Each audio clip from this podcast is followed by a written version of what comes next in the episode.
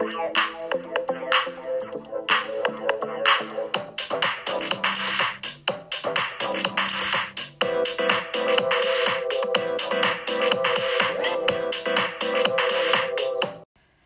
onda? ¿Cómo están? ¿Qué creen que esta semana me estuve metiendo acá a TikTok y me encontré con, con una situación muy interesante de, de, que estuvieron peleando varios psicólogos, ¿no? Porque eh, uno que se hacía llamar o decir que era psicólogo, eh, yo me sorprendí, ¿no? Su, su perfil tenía muchos me gustas, eh, tiene muchos videos, eh, mucha gente lo sigue y wow, o sea, muchísima. Entonces, este, wow, es que él empieza a hablar más sobre las mujeres, las amas de casa eh, y vaya, es, es algo que no puedo creer que tanta gente lo siga. O sea, bueno, o sea, en parte sí, pero vaya, ya hay demasiada información basura actualmente, ¿no? Estamos en la era de la información, ya es muy fácil acceder a ella y lamentablemente lo que abunda es la información basura, abunda eh, cada cosa que es difícil de creer, ¿no? Entonces estaba viendo esta situación y lo que hace este psicólogo es denigrar, hacer menos a las mujeres, a las amas de casa, eh, esta parte machista y según él, pues desde la psicología, pues están mal ellas, ¿no? O sea, son unas mantenidas que no sirven para nada. Y tú dices, oye, cálmate, ¿cuándo, eh, ¿cuándo ha dicho eso la psicología? ¿Dónde lo sustenta? ¿De, de qué me estás hablando? Y no, o sea, jamás le contestaron, jamás, eh, pues dio una explicación cuerda, una base científica de, pues, de lo que realmente estaba hablando, ¿no? Y se entiende por qué lo sigue mucha gente, porque pues va de acuerdo a lo que ellos creen, a lo que ellos piensan y sienten, ¿no? Y entonces es lamentable que tantas personas entiendan o vean que un ama de casa no sirve para nada, que son un estorbo. O sea, es increíble eh, cómo está la mentalidad, las creencias que cada uno pues tiene, ¿no? Y entonces, eh, eso es a lo que yo me refería en algunos episodios anteriores, creo que en dos anteriores, este, pues esta parte de que no, no entiendo esta, esta facilidad con la que pueden hablar y decir tantas tonterías, tantas tonterías porque es lo que hacen, eh, seguros de su ignorancia. Ellos muy seguros de su ignorancia diciendo tanta barbaridad y los demás creyéndole y diciendo, wow, sí, tiene razón, es, es increíble. Y uno trata de cuidar sus palabras, ¿no? Trata de decir, no, es que mira, la salud mental es, es importante, es, hay que tener cuidado, no se trata de hablar por hablar. Y viene este y empieza a decir tantas cosas. Y es increíble, o sea, esto me hace pensar eh, lo increíble como de pasar a ser algo normal, algunas cuestiones, algunas situaciones, eh, pasa a ser un poco retorcido debido a que se están pasando límites, debido a que ya no hay el respeto que se debería, debido a que, ah, o sea, se romantiza o se empieza a ver bien algo que está mal.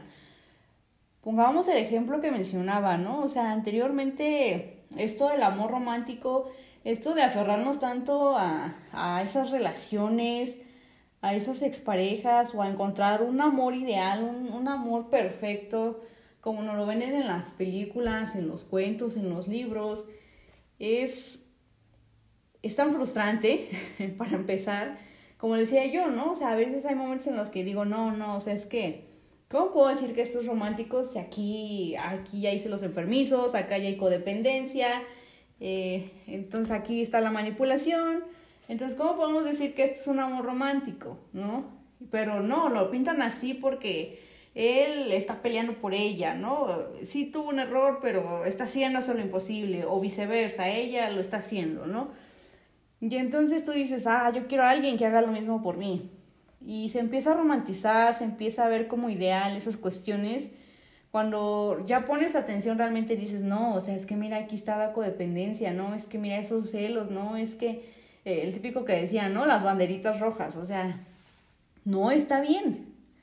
Y entonces, lo que es normal, no lo cuestionas porque pues es normal.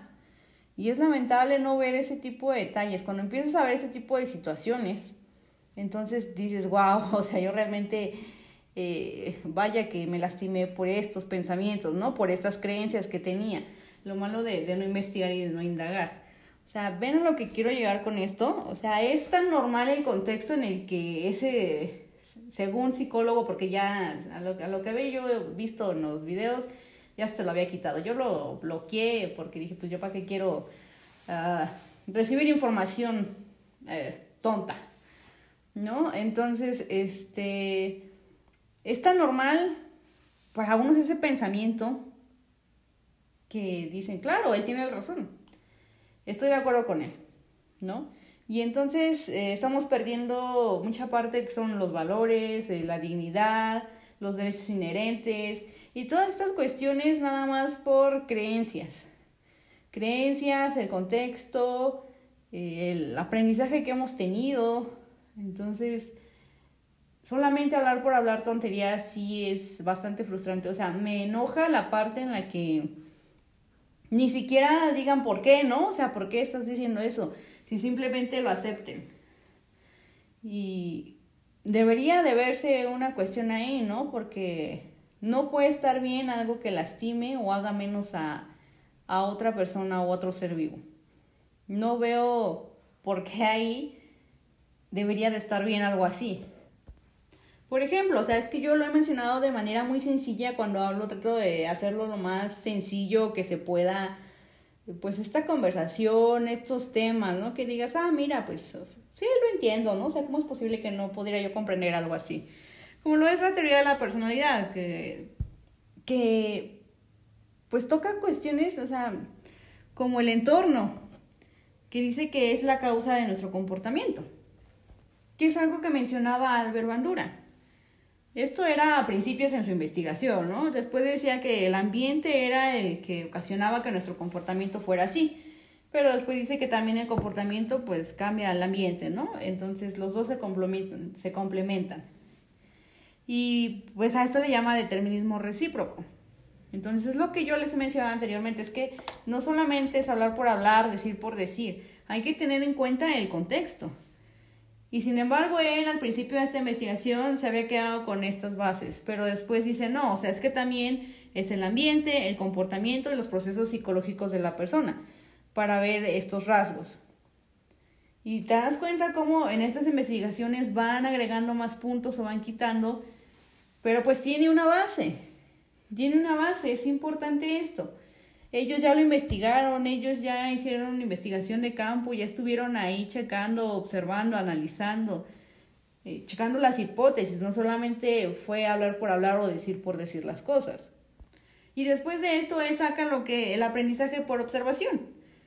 Y en uno de sus ejemplos, en uno de sus estudios que estuvo realizando con niños, él, él hace esta observación de que les muestra eh, en, pues un video, como una mini película, en una niña le está pegando a un muñeco y lo golpea, lo patea y le hace de todo, ¿no? Entonces cuando mete a niños ahí, para que vean el video y ellos puedan observarlo, el niño que ve el video pues hace lo mismo, ¿no? Entonces ahí ya estás viendo el aprendizaje por observación, lo que estuvo observando, él lo, lo vuelve a plantear, lo vuelve a realizar, tal cual. Y es interesante cómo viene ese hecho, ¿no? O sea, esto es algo que he visto en otros videos que, que es muy interesante.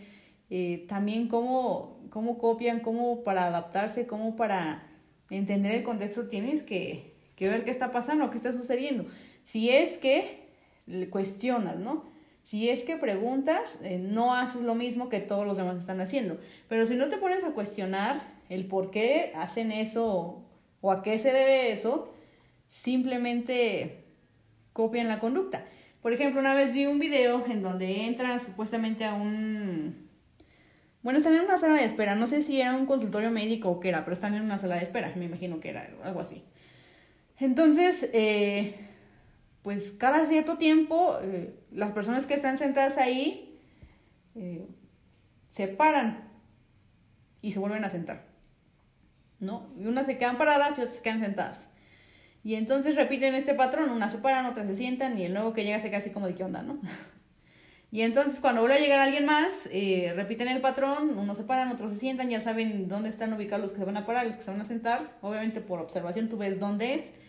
Y el que eh, había llegado, pues vuelve a hacer lo mismo, copia el, lo que están realizando los demás.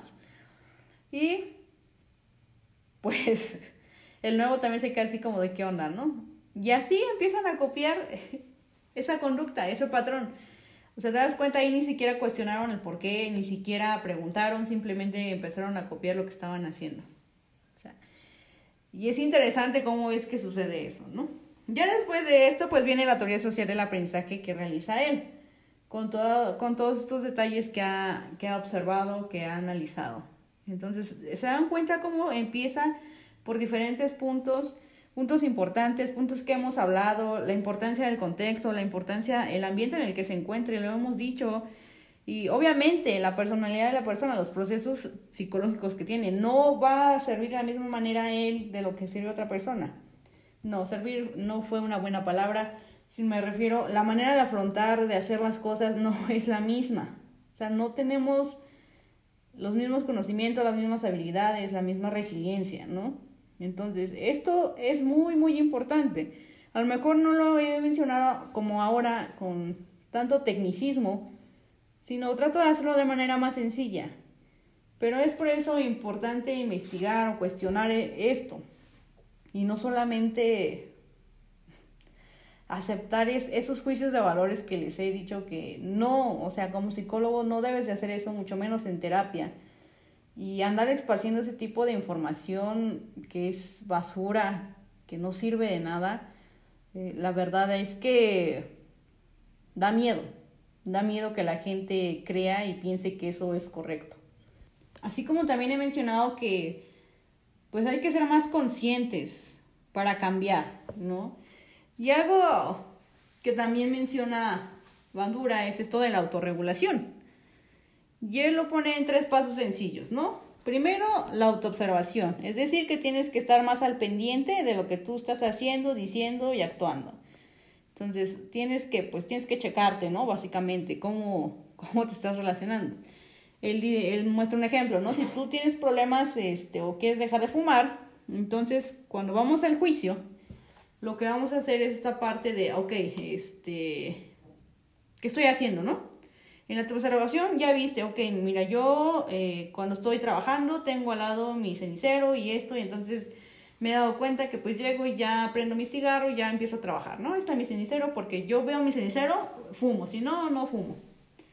Entonces esos detalles los tienes que ir anotando para que empieces a ser consciente de eso, de cómo ciertas cuestiones te influyen. Es lo que yo decía hace muchísimo tiempo, cómo es que el simple cenicero influye para que yo quiera seguir fumando, ¿no? A lo mejor ni siquiera he pensado en cigarros, simplemente ya es en automático mi relación de, ah, cenicero, cigarro, yo debo fumar. Ni siquiera lo pienso, ya estoy en automático, es a lo que voy. Entonces tienes que empezar a escribir eso, de acuerdo a lo que tú quieras cambiar, mejorar, quitar, poner, ¿no? Entonces, en esta autoobservación, en el juicio, si tú estás viendo que estas conductas dices, no, o sea, yo no lo quiero, entonces eh, estos amigos tengo que dejarlos, eh, mi pareja, ella también es fumadora, entonces pues bye, ¿no? Entonces, pues vas cambiando esto, vas dejando de lado ciertas cosas porque pues no te aportan. Y después viene la autorrespuesta, dependiendo de ti. Ahora sí que esto ya depende de ti, que también o que también lo hayas hecho, si dices, ok, lo hice bien, eh, cumplí mi objetivo, me voy a, a dar un regalo, ¿no? Si no, pues te vas a dar una sanción como el condicionamiento. Entonces, es algo que ya hemos mencionado. Sin embargo, vuelvo a comentar, no es como que haya hecho yo tanto tecnicismo como lo hago pues en este momento, ¿no? Sino de una manera más práctica, más sencilla que dirías, ah, pues sí, ¿no? Sé cualquiera lo puede hacer, pues sí, pero cualquiera lo puede hacer, pero no lo hacemos. Entonces, hay que tener cuidado de pues checar qué información consumimos, qué información entra a nuestra cabeza, qué ideas, qué creencias. Hace unos días un amigo que escuchó mi podcast esto de ¿por qué crees lo que crees? y del manual del, del ex para superar al ex. Y dije, híjole, ya no tengo. Y me da risa, entonces, ¿por qué tú crees lo que crees? Y pues ya le dije, ¿no? Y le pregunto y no, no me contesta, o sea. Entonces sí hay que poner en cuenta, en consideración estas cosas. No es fácil, o sea, yo lo comento, ¿no? Es, es algo que se debe de saber, que deben de, de, saber y a lo mejor ya los cansé con lo mismo, pero pues está bien, mientras les quede grabado, está bien. Y se puede escuchar muy sencillo, se puede escuchar muy fácil. Y a veces lo es y a veces no lo es. Y está bien, a veces uno cree que ya ha superado el dolor, que ya ha superado muchas cosas y a veces vuelve el dolor. O sea, es lo que mencionábamos, ¿no? Por ejemplo, siempre ha sido difícil las relaciones, no solamente relación sentimental, también relaciones con amistades, con familia, relaciones laborales, todo tipo de relaciones. La pérdida, no solamente la pérdida de alguna pareja, de, de, de algo, o sea, no importa lo que sea para ti pérdida, ya sea persona, una pareja, o sea, en ese momento, pues es tu 100%, es tu dolor, si tú quieres compararlo, obviamente puedes decir, no, pues llega a ser ridículo, ¿no? Pero no se trata de hacer menos nuestros sentimientos, no se trata de no darle el valor que se merecen, ¿no? Porque es nuestro dolor y se debe de respetar es nuestra pérdida, son nuestras emociones. Entonces, hay cuestiones que pues debemos de respetar, o sea, no, no debemos de hacer menos lo que sentimos.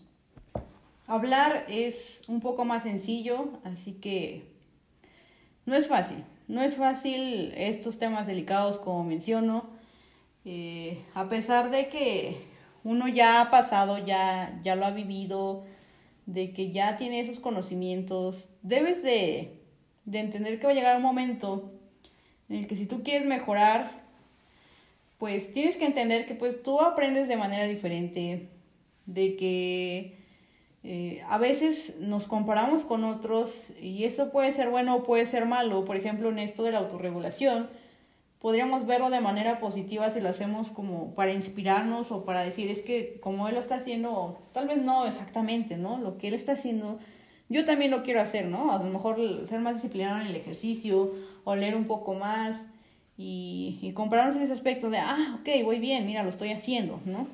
Tener a esta figura. Porque sí, es, es bueno tener una figura a que admirar, ¿no? no nos impulsa, nos hace querer ser mejores y nos motivamos. Es importante también esto, la motivación. Así que como lo menciono, o sea, depende de la cuestión, cómo lo quieras ver, cómo quieras percibir estas cosas. Así que tomemos lo que nos sirva, lo que podamos acomodar a nosotros